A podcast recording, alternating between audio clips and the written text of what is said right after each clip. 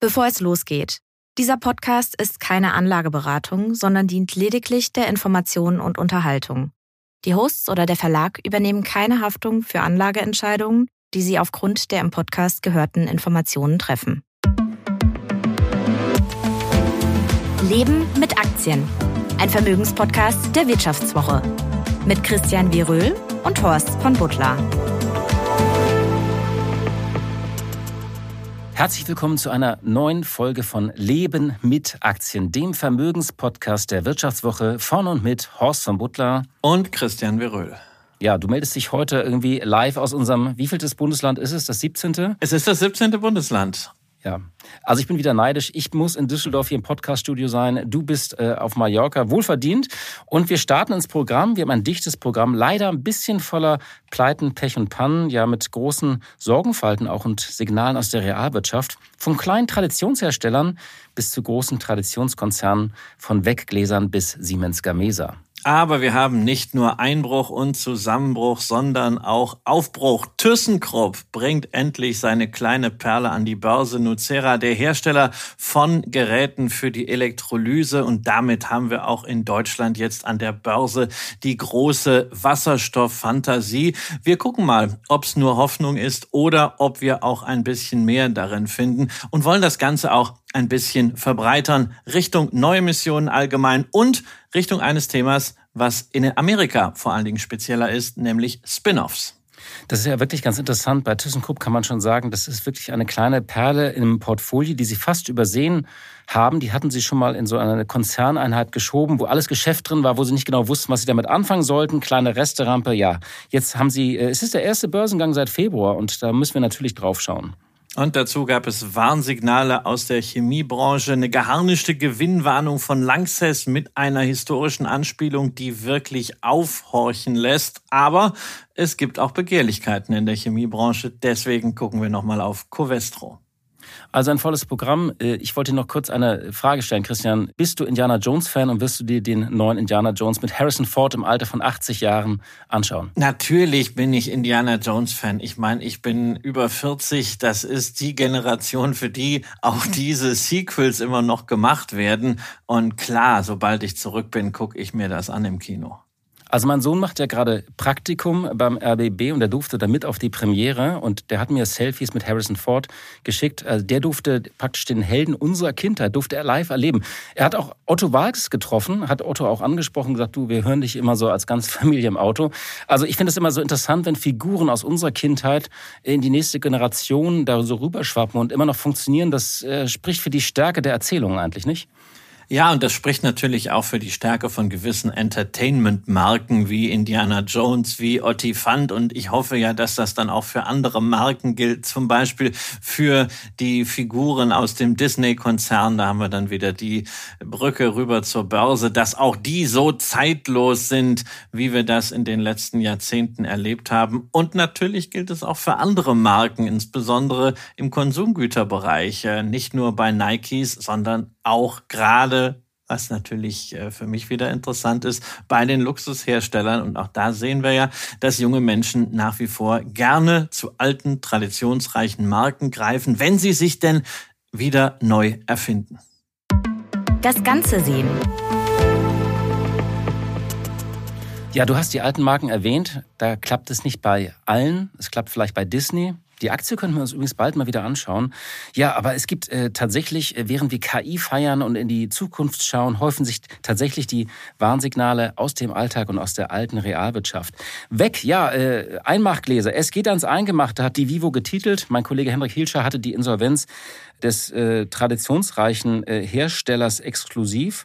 Es gibt es seit 123 Jahren und die Firma war nach eigenen Angaben ja im Jahr 1900 von Johann Karl Weck und Georg van Eyck gegründet worden und produziert und vertreibt die Einkochgläser und Ringe und Töpfe. Das kennen Sie alle von zu Hause, liebe Hörerinnen und Hörer. Ja, und der, der Blick in die Jahresabschlüsse legt leider nahe, die Energie- und Rohstoffpreise haben dem Unternehmen stark zugesetzt, denn natürlich ist die Glasherstellung sehr energieaufwendig und das gilt auch für eine zweite Kultmarke, den Römertopf, die Römertopf Keramik GmbH und Co. KG, auch insolvent. Der Geschäftsführer macht dafür auch die Diskussion um das Heizungsgesetz verantwortlich. Laut Geschäftsbericht kämpfte das Unternehmen nach sehr guten Entwicklungen in den Jahren 2017 bis 2021 seit Beginn des Krieges in der Ukraine mit einem starken Umsatzrückgang. Gut, man weiß jetzt nicht immer, was sind da die äußeren Umstände, was ist auch so ein bisschen auch hausgemacht, äh, hier im wahrsten Sinne des Wortes. Wir hatten auf jeden Fall, Christian, eine Kette von Insolvenzen, auch Allgeier, Autozulieferer, äh, kennt man von dem ehemaligen Arbeitgeberpräsidenten Dieter Hund. Da waren vor einem Jahr noch die Chinesen äh, eingestiegen, auch insolvent. Und das sind ja alles unterschiedliche Fälle, aber doch irgendwie so ein Gefühl, ähm, Energie, Inflation, unsichere Aussichten. Da sind ja gerade solche symbolischen Pleiten, gehen dann besonders unter die Haut und werden auch sofort natürlich äh, fallen auf so einen fruchtbaren Boden. Ja, man muss halt nur aufpassen, dass man sie nicht allzu sehr so zu Märtyrern äh, der rot-grün-gelben Energiepolitik dann macht. Ja, also wenn ich mir sehe, anschaue, wie schnell es bei manchen Unternehmen jetzt angeblich äh, gegangen ist, schon die Diskussion um das Heizungsgesetz hat dafür gesorgt, dass man angeblich kein Geschäft mehr macht und in die Insolvenz geht. Da ist auch ein bisschen Blame Game schon dabei. Äh, und da sind sicherlich manche Katalysatoren auch durchaus in den letzten zwei Jahren aufgetreten. Aber bei aller Leidenschaft für Familienunternehmen, bei allem Respekt auch vor dem, was Familienunternehmen als Rückgrat der deutschen Wirtschaft leisten, muss man sagen, da gibt's eben auch Unternehmen, die einfach nicht mehr zeitgemäß sind und die nicht das geschafft haben, was Indiana Jones gelungen ist, nämlich eine alte Marke in die neue Zeit zu bringen. Und insofern wäre ich da immer sehr, sehr vorsichtig, gerade bei Mittelständlern, wo wir das ja nicht so verfolgen können wie an der Börse. An der Börse ist das natürlich ein anderes Thema. Da kriegen wir regelmäßig Nachrichten von Unternehmen und können dann auch wirklich gucken, sind politische Entscheidungen, sind geopolitische Verwerfungen da wirklich Katalysatoren oder sind das wirklich Auslöser und Zeitenwenden für ein Unternehmen? Und eine solche Nachricht hat natürlich äh, vor einigen Tagen auch die Börse geschockt. Äh, Lanxess, du hast es eingangs erwähnt, es gab eine geharnischte Gewinnwarnung. Das EBITDA wird im zweiten Quartal mit 100 Millionen Euro nur halb so hoch ausfallen wie von Analysten erwartet. Und die Gesamtjahresprognose wurde von so 850 bis 950 Millionen auf 6 bis 650 Millionen Euro eingedampft. Und noch schlimmer ist das, was dann im Analystencall gesagt wurde.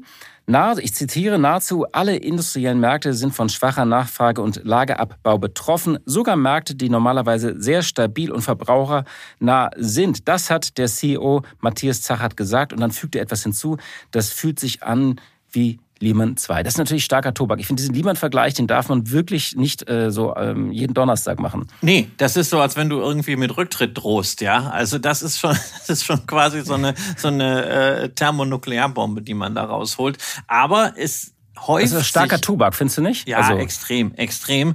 Ähm, deswegen, also es war nicht in der öffentlichen Mitteilung, aber es war eben in dem Analysten-Call. Und auch da muss man halt immer sagen, wie ist hier die Motivation? Ist es wirklich so schlimm oder zeichnet man es alles noch ein bisschen dramatischer als Unternehmen, um sich dann entweder, wenn es ganz schlecht läuft, als Manager entschuldigen zu können mit dem ganz schwierigen Markt oder wenn es dann doch nicht so schlimm kommt, dass man sagen kann, haha, also es war eigentlich so schlimm wie Lehman, aber dank unseres großartigen richtigen Managements haben wir es geschafft, äh, dass es nur eine kleine Delle war. Wir müssen aber auf jeden Fall feststellen, dass auch Lanxess nicht der einzige börsennotierte äh, Industriewert ist, der momentan Probleme meldet. Aus Österreich kam der börsennotierte Verpackungshersteller Meyer Melnhoff und auch die haben für das erste Halbjahr 2023 ein operatives Ergebnis gemeldet, das in einer Bandbreite von 90 bis 110 Millionen Euro dramatisch unter dem lag, was wir im ersten Halbjahr 22 gesehen haben, nämlich da waren es 285 Millionen Euro, also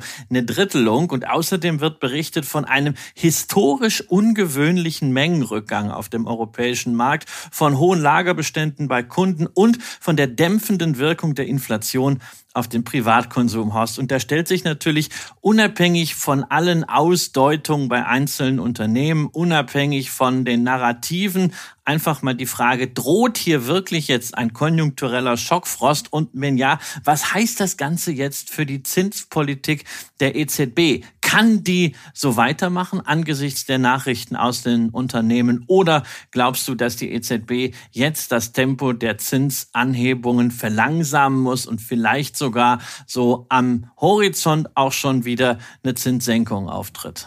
Das sind aber sehr große Fragen, die du mir hier schon stellst. Ob ich jetzt so die Zinspolitik der Notenbanken einzeln beurteilen kann.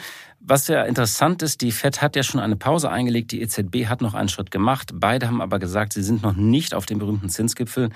Ich glaube, ähm, ich glaube, dieser Reality-Check in so Krisenphasen, der kommt immer wieder. Also man darf sich nicht in falscher Sicherheit wiegen. Tatsächlich ist das Umfeld im Moment sehr angespannt. Aber lass doch auch mal bitte irgendwie schauen, was die Wirtschaft erlebt hat. Es wäre ja ein Wunder, wenn es nicht solche Spuren gäbe. Das ist ja ähm, allein die letzten äh, anderthalb bis zwei Jahre. Wir hatten den Energiepreisschock, eine große, eine historische Energiekrise. Wir hatten den Zinsschock.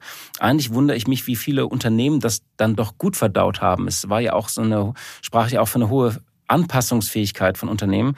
Das heißt, ich würde jetzt nicht irgendwie von einer Scheinblüte sprechen und äh, sagen, das ist, geht jetzt wieder alles den Bach runter, aber die Lage bleibt sehr angespannt und sie ist ja auch in der Bevölkerung angespannt. Also dieses große Wort, der, dass die Menschen sind lost in transformation, wie Allensbach festgestellt hat.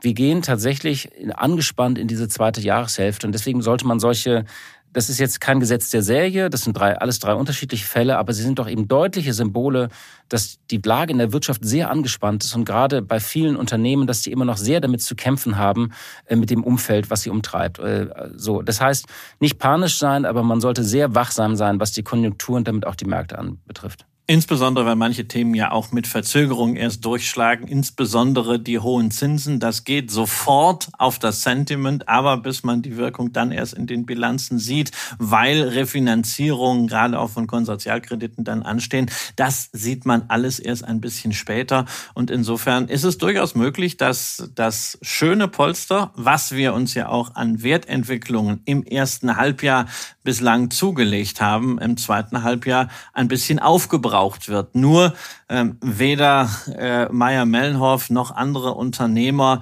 äh, geben deswegen ihr Unternehmen auf. Und das wollen wir ja auch nicht vergessen, dass Rezessionen oder auch wirtschaftliche Abkühlungen zum Wirtschaftszyklus dazukommen, dass sie auch eine reinigende Wirkung haben und dass es äußerst schwer ist, sie wirklich am Aktienmarkt zu timen und dass es kein Argument sein kann, wegzulaufen laufen.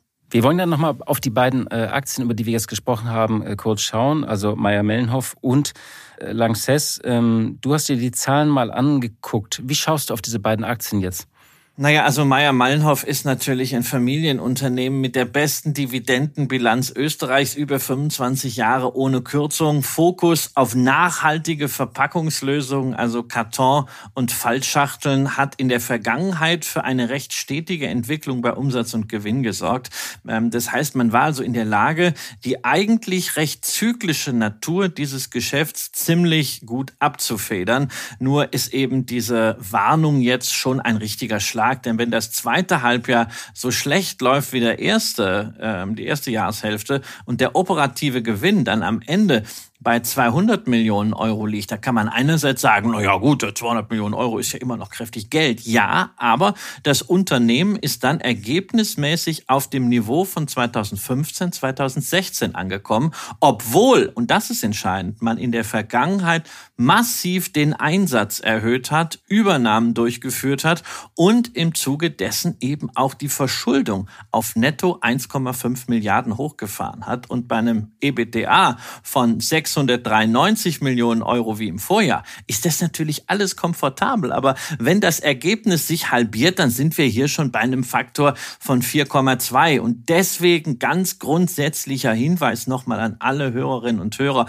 Verschuldungsgrade nicht immer nur auf das letzte aus heutiger Sicht zumeist sehr gute Geschäftsjahr beziehen, sondern wenn man die Relation finden will zwischen Verschuldung einerseits und EBITDA andererseits, einfach mal den EBITDA-Durchschnitt der letzten drei bis fünf Jahre heranziehen, um mal diese positiven Ausreißer rauszunormalisieren.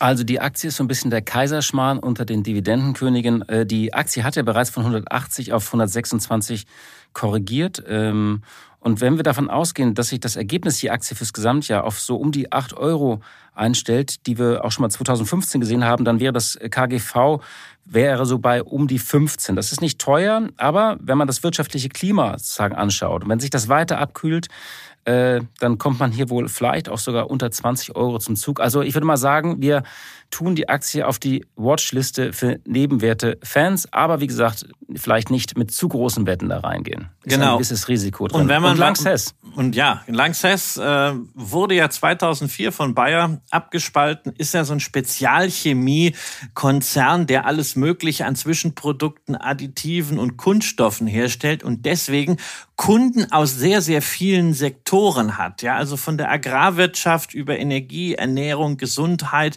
äh, bis hin zur Chemieindustrie, die das dann weiter verarbeitet, ist so alles dabei, ein bisschen Auto, ein bisschen Bau und das Ganze global. Also wirklich ein Gradmesser für die globale Konjunktur würde man jetzt meinen von den Zahlen her. Nur wenn man jetzt mal auf die Wertentwicklung schaut, dann müssen wir sagen, die Konjunktur ist in den vergangenen zehn Jahren global insgesamt ziemlich gut gelaufen.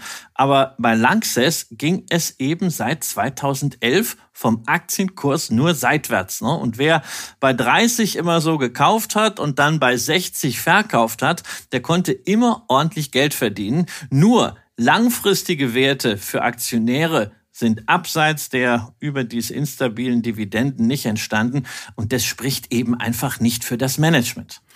Die Aktie ist nun deutlich unter die 30-Euro-Marke gerutscht. Äh, der Börsenwert liegt nur noch bei 2,3 Milliarden Euro. Aber auch hier nochmal wichtig, die Verschuldung nicht vergessen. Per Ende März äh, hatten die ja 3,8 Milliarden Schulden in der Bilanz, so dass man auf einen sogenannten Enterprise Value von rund 6 Milliarden kommt, was ungefähr das Zehnfache des in Aussicht gestellten EBTAs. Das ist schon günstig, so wenn man eben davon ausgeht, dass es nicht noch schlimmer kommt. Damit sind wir bei dem Lehman-Vergleich, der ja wirklich sehr hochgegriffen ist äh, von den Vergleichen. Und es ist natürlich erst recht günstig, wenn man vielleicht ein strategisches Interesse hat und auf diesem Niveau bereit ist, auch einen Aufschlag zu zahlen. Und ähm, ja, also wie gesagt, diese ganzen Unsicherheiten umtreiben auch die Lanxess-Aktie, aber damit wären wir bei einem weiteren äh, Konzern, äh, auch eine Abspaltung von Bayer, denn da spielt sich eine ganz andere Geschichte ab. Ja, du hast es ja schon erwähnt, strategisches Interesse, ja, und äh, dass jemand bereit ist, einen Aufschlag zu zahlen. Genau das sehen wir jetzt hier gerade bei Covestro. Das ist ja quasi so die Schwester von Lanxess, denn auch Covestro wurde ja von Bayer abgespalten, allerdings erst 2015 ist spezieller aufgestellt, äh, mit Polymerwerkstoffen, stärker fokussiert auf Auto, Bau und Elektronikindustrie. Das Geschäft ist ebenfalls sehr, sehr schwierig im Q4 2022, im Q1 2023 unter dem Strich in der Verlustzone. Aber trotzdem weckt das Unternehmen eben Begehrlichkeiten. Bloomberg hat berichtet, dass der staatlich kontrollierte Ölkonzern Abu Dhabi National Oil Company, also ADNOC aus Abu Dhabi, bis zu 11 Milliarden Euro für Covestro zahlen will. Das wären immerhin 55 Euro je Aktie. Ähm, die Scheichs können sich das locker leisten. Die haben 150 Milliarden locker gemacht. Äh, einerseits natürlich aus den Erdöleinnahmen. Andererseits haben sie aber auch Tochtergesellschaften des Unternehmens an die Börse gebracht. Nur Covestro, hat, natürlich gesagt, die, genau, hat die Offerte dem Vernehmen nach abgelehnt, weil die Bewertung zu niedrig sei, wie Bloomberg berichtet hat. Auf der Basis seien keine weiteren Diskussionen möglich, hieß es weiter. Wenn sich die Bedingungen ändern, sei man eventuell zu Gesprächen über eine Transaktion bereit. Also ist eine schöne, ist schöne Formulierung. Ja, man will oder? sich das gerne, man will sich gerne ins Ausland verkaufen lassen, wenn der Preis stimmt. Ja, das, also das heißt, ist ja, was heißt das für Aktionäre? Ne? Also das ist ja mal so eine kleine Wette, die man damit einhergehen kann. Äh, der Kurs hat ja auch schon ordentlich angezogen, aber ist natürlich auch mit Risiken behaftet, weil sonst ist ja keine Fantasie in der Aktie, außer eben diese Übernahmestory. Ja, also eigentlich ist es bei Unternehmen wie Covestro oder Lanxess nach der Logik des Wirtschaftszyklus zu früh für einen Kauf, ja, weil die Risiken einfach nicht in dem Maße in den Kursen drin sind, wie das in früheren Rezessionen der Fall war. Aber es gibt eben keine Ankeraktionäre und deswegen sind diese Unternehmen eben anfällig für Übernahmeofferten und strategische Investoren, gerade aus dem arabischen Raum, die zahlen halt ganz andere Preise, weil sie natürlich auch diese Trophäe wollen, weil sie den Zugang wollen zu diesen Kunden und äh, ja, insofern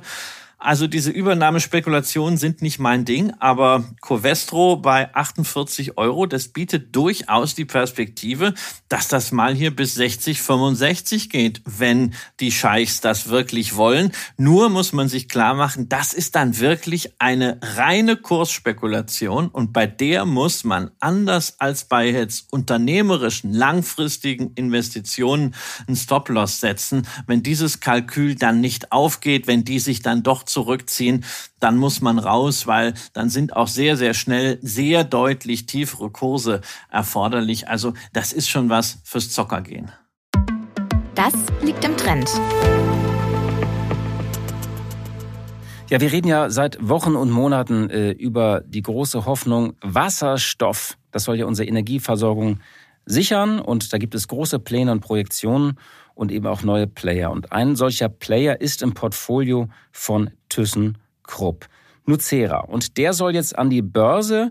Es wäre der erste Börsengang in Deutschland seit Februar. Wir erinnern uns, im vergangenen September ist ja Porsche an die Börse gegangen. Die kleine, große Wunde bei uns auch, dass wir da zu, bei Christian, dass er zu früh raus ja. ist. Und Jonas ist dann im Februar äh, diesen Jahres äh, und es handelt sich um den Börsengang jetzt, äh, wie gesagt, einer Konzerntochter, denn 66 Prozent der Aktien liegen bei ThyssenKrupp das andere Drittel beim italienischen Elektrodenhersteller Denora. Und anders als bei Porsche oder Jonas geht es hier nicht darum, dass die Altaktionäre auscashen können. Erstmals soll der Börsenneuling selbst Geld einnehmen, weshalb gut 26 Millionen Euro neue Aktien platziert werden in einer Preisspanne von 19 bis 21 Euro, sodass der Emissionserlös sich auf 500 bis 560 Millionen Euro belaufen soll. Ja, wir schauen jetzt mal ein bisschen auf diese Perle. Die hatte ja Thyssen so ein bisschen, wie gesagt, übersehen, hatte ich erwähnt. Und Nucera will ins Wachstum investieren. Und dafür hat man natürlich eine Branche, die alle elektrisiert. Der Nucera stellt Wasserstoff-Elektrolyseanlagen her und profitiert von den ganzen Fantasien und natürlich auch von den Subventionen, die fließen werden, staatlichen Subventionen rund um den Globus bei dem Megathema grüner Wasserstoff. Ja, und also Wachstum hast du gesagt, ne? Da muss man sagen, das ist auf jeden Fall da. Also den Umsatz haben sie seit 2020 von 254 auf 383 Millionen Euro gesteigert. Das ist ein Plus von 50 Prozent in zwei Jahren. Und im ersten Halbjahr des laufenden Geschäftsjahres, die haben versetztes Geschäftsjahr, endet schon zum 30.09., wenn man also sechs Monate rum, haben sie schon 305 Millionen Euro in den Büchern stehen. Also in der Hälfte der Zeit fast genauso viel wie im gesamten letzten Jahr. Jahr. Das ist schon ganz ordentlich. Äh, was auch schön ist, sie haben keinerlei Finanzschulden. Man sieht das ja ansonsten bei Konzernbörsengängen gerne, dass man den in die Freiheit entlassenen Unternehmen nochmal ein paar Schulden mitgibt, um die Mutter zu entlasten. Haben wir hier auch nicht. 300 Millionen in der Kasse. Kommt also noch der Emissionserlös dazu. Auch das ist gut.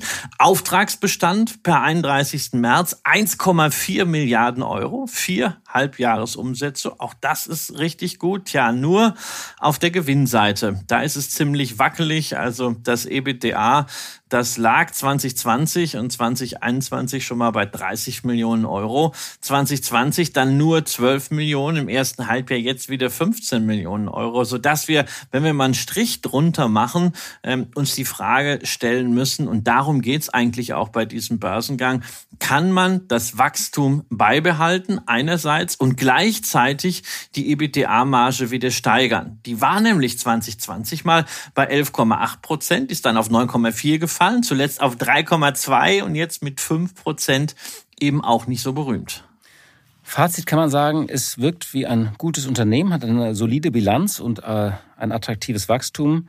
Und wenn die Marge wieder Richtung 10 Prozent sich entwickeln wird, äh, dann ist sie sicher auf dem aktuellen Niveau auch nicht zu teuer. Aber dazu müssen wir eben auch sagen, dass Nucera schon profitabel ist, im Gegensatz zu äh, anderen bei Privatanlegern sehr populären Wasserstoff-Hypies äh, wie äh, NEL oder Plug Power, die noch nie nachhaltig Geld verdient haben. Ja, oder sagen wir es doch mal anders, ne? Wer solche Wahnsinns Verlustbringer kauft wie Nell oder Plug Power, reine Hoffnungswerte, ja, der muss Nucera zeichnen. Alle anderen, die sagen, ach na ja, also das Thema Wasserstoff wäre ja schön, wenn es funktioniert, aber ich will mich dem nicht so ausliefern.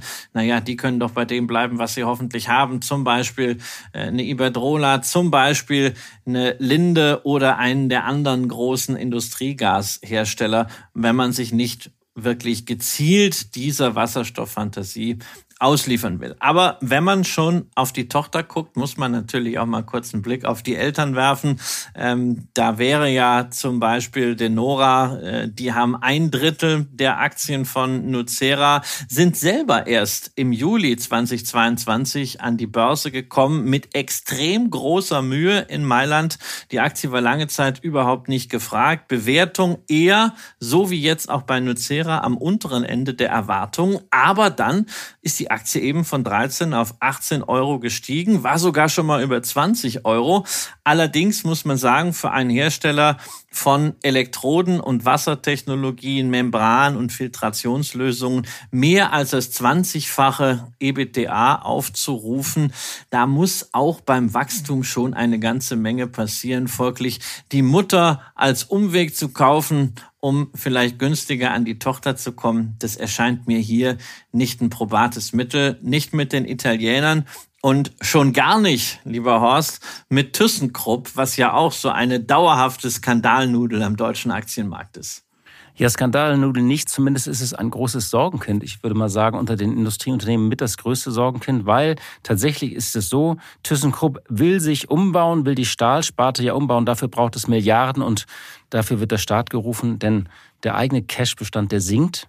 Also ThyssenKrupp verliert einfach Geld und ähm, es gab es ja gerade diesen CEO-Wechsel. Martina Merz hat es nicht hinbekommen die vergangenen Jahre. Und bei ThyssenKrupp fehlt so ein bisschen ja ein, ein positives Szenario, wie sie diesen Umbau hinbekommen wollen. Eigentlich ist es klar, sie müssen die Stahlsparte umbauen, aber sie kriegen das Ganze nicht profitabel. Und das wird natürlich jetzt dieser Börsengang jetzt auch nicht ändern. Die nehmen da ja nicht viel Geld mit jetzt ein.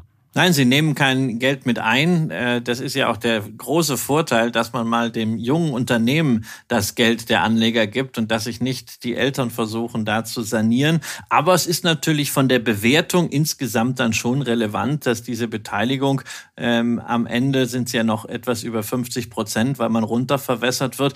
1,2 Milliarden Euro mit von der Marktkapitalisierung deckt. Das Problem ist halt, dass alles, was sonst so da ist bei ThyssenKrupp, Geld blutet. Der Free Cashflow ist eben negativ. Das Ergebnis je Aktie im letzten Quartal war auch rot. Und dieses Kalkül, dass irgendwo ein Discount ist und eine Höherbewertung von Töchtern stattgefunden hat. Also das ist ja schon, also gerade bei mir selbst jetzt bei Porsche, VW, Porsche Automobil Holding nicht aufgegangen. Und da stehen halt immerhin extrem starke Cashflows dahinter. Bei ThyssenKrupp haben wir halt kein Unternehmen dahinter, sondern eine Baustelle. Und deswegen ist es eine sehr, sehr verwegene Kalkulation zu glauben, dass der Börsenwert von ThyssenKrupp jetzt durch dieses erfolgreiche IPO nachhaltig wirklich eine Trendwende zeigen wird.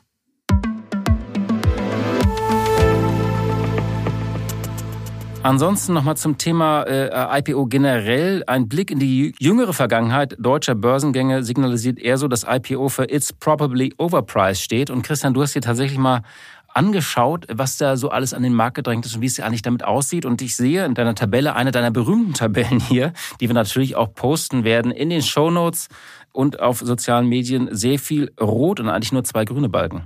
Ja, ja, die beiden grünen Balken, das ist Vantage Towers. Das war ein äh, Börsengang aus äh, dem Vodafone-Reich, die Funktürme. Diesen Börsengang, der hat sich schon wieder erledigt inzwischen, weil die Aktie äh, delistet wurde, nachdem sie von Finanzinvestoren zusammen mit Vodafone wieder zurückgekauft wurde. Da waren 35 Prozent plus dabei, ähnliche Dimensionen beim Börsengang von Porsche, wobei da natürlich im September letzten Jahres auch super das Marktumfeld gepasst hat.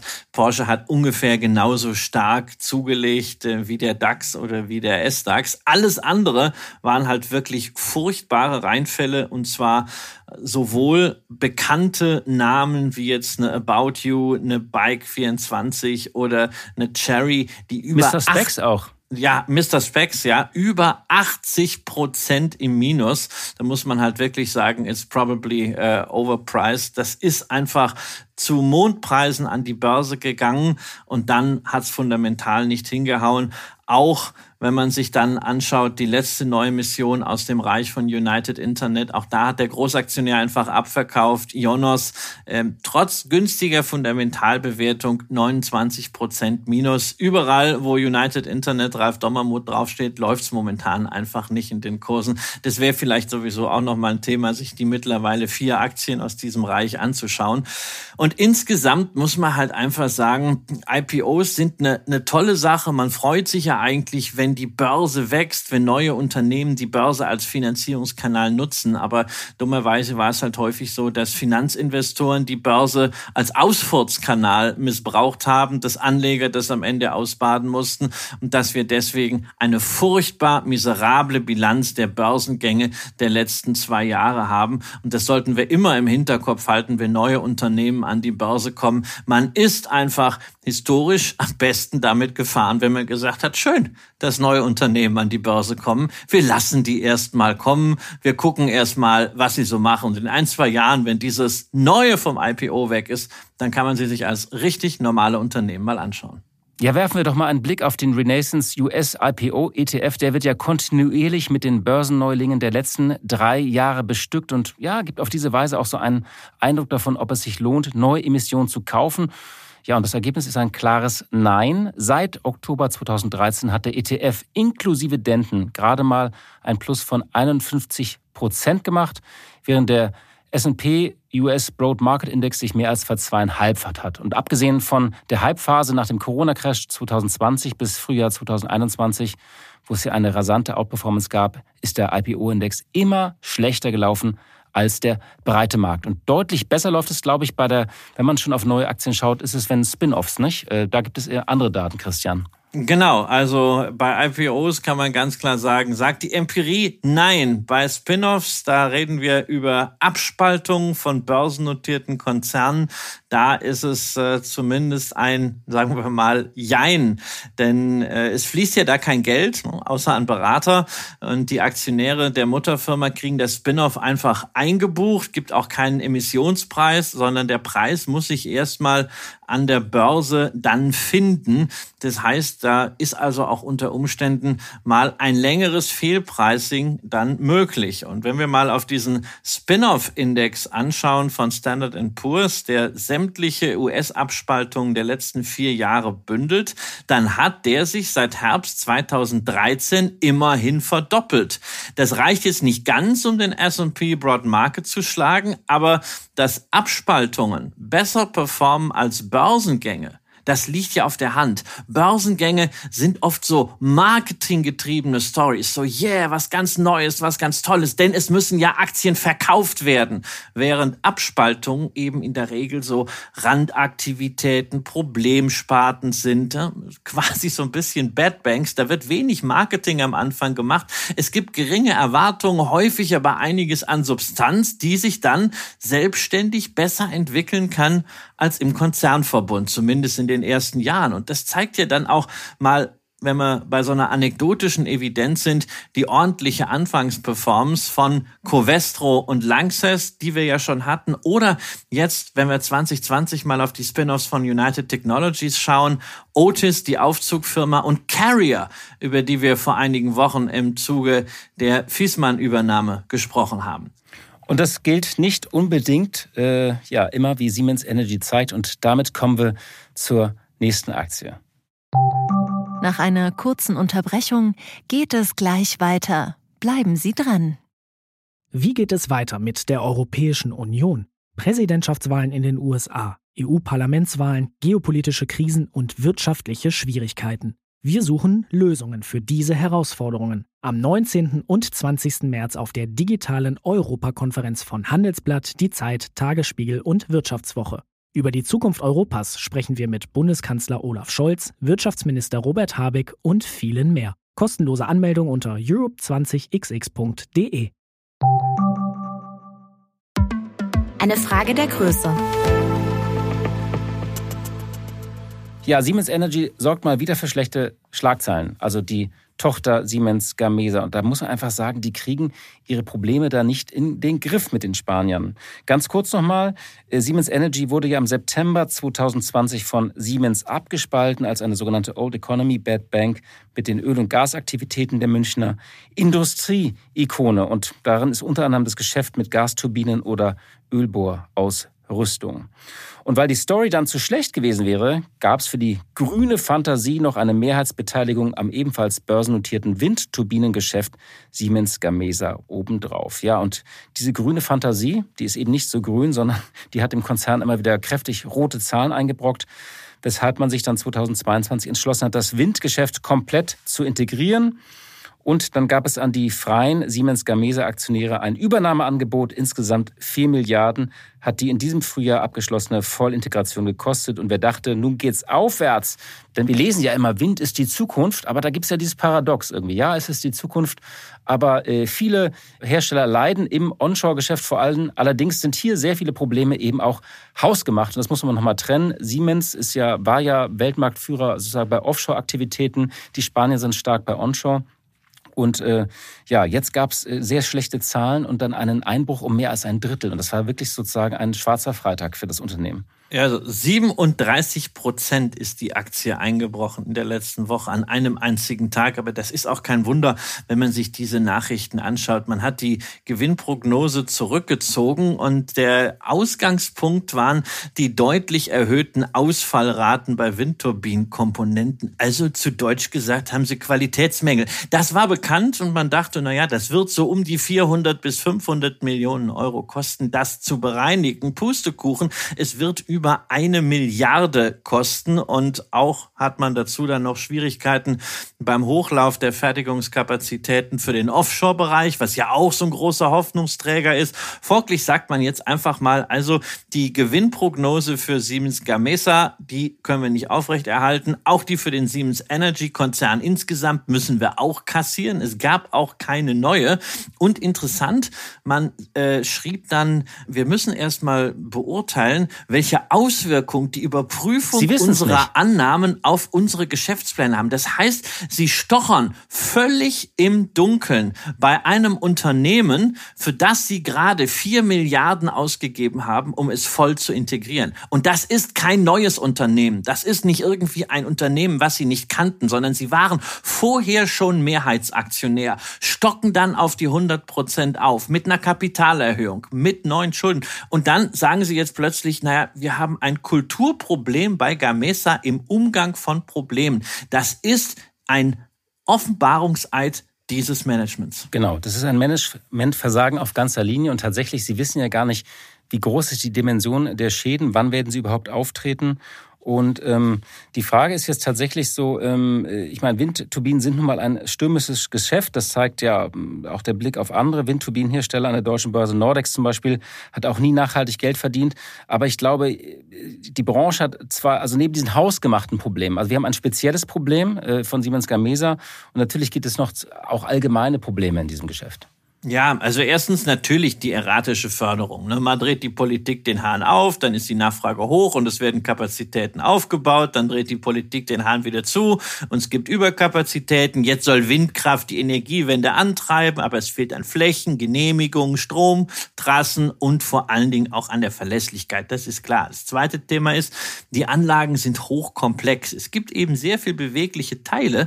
Das ist nicht so wie bei Solaranlagen, die einfach in der Sonne liegen Deshalb Gewährleistungsrisiken sind ein großes Thema und da hat sich Siemens Gamesa eben dramatisch verkalkuliert. Einziger Vorteil muss man sagen, sie stehen finanziell ordentlich da. Die kurz- und langfristigen Schulden sind in etwa genauso hoch wie das aktuelle Cash, sodass sie keinen dringenden Kapitalbedarf haben. Aber sie haben meiner Ansicht nach dringenden Handlungsbedarf im Management, weil dieses Management hat eben sämtliches Vertrauen verspielt. Und wer diese Aktie heute kauft, der muss auf einen Managementwechsel hoffen. Und selbst dann wird so ein Turnaround ein wirklich hartes Stück Arbeit. Nur Ich persönlich halte damit Warren Buffett.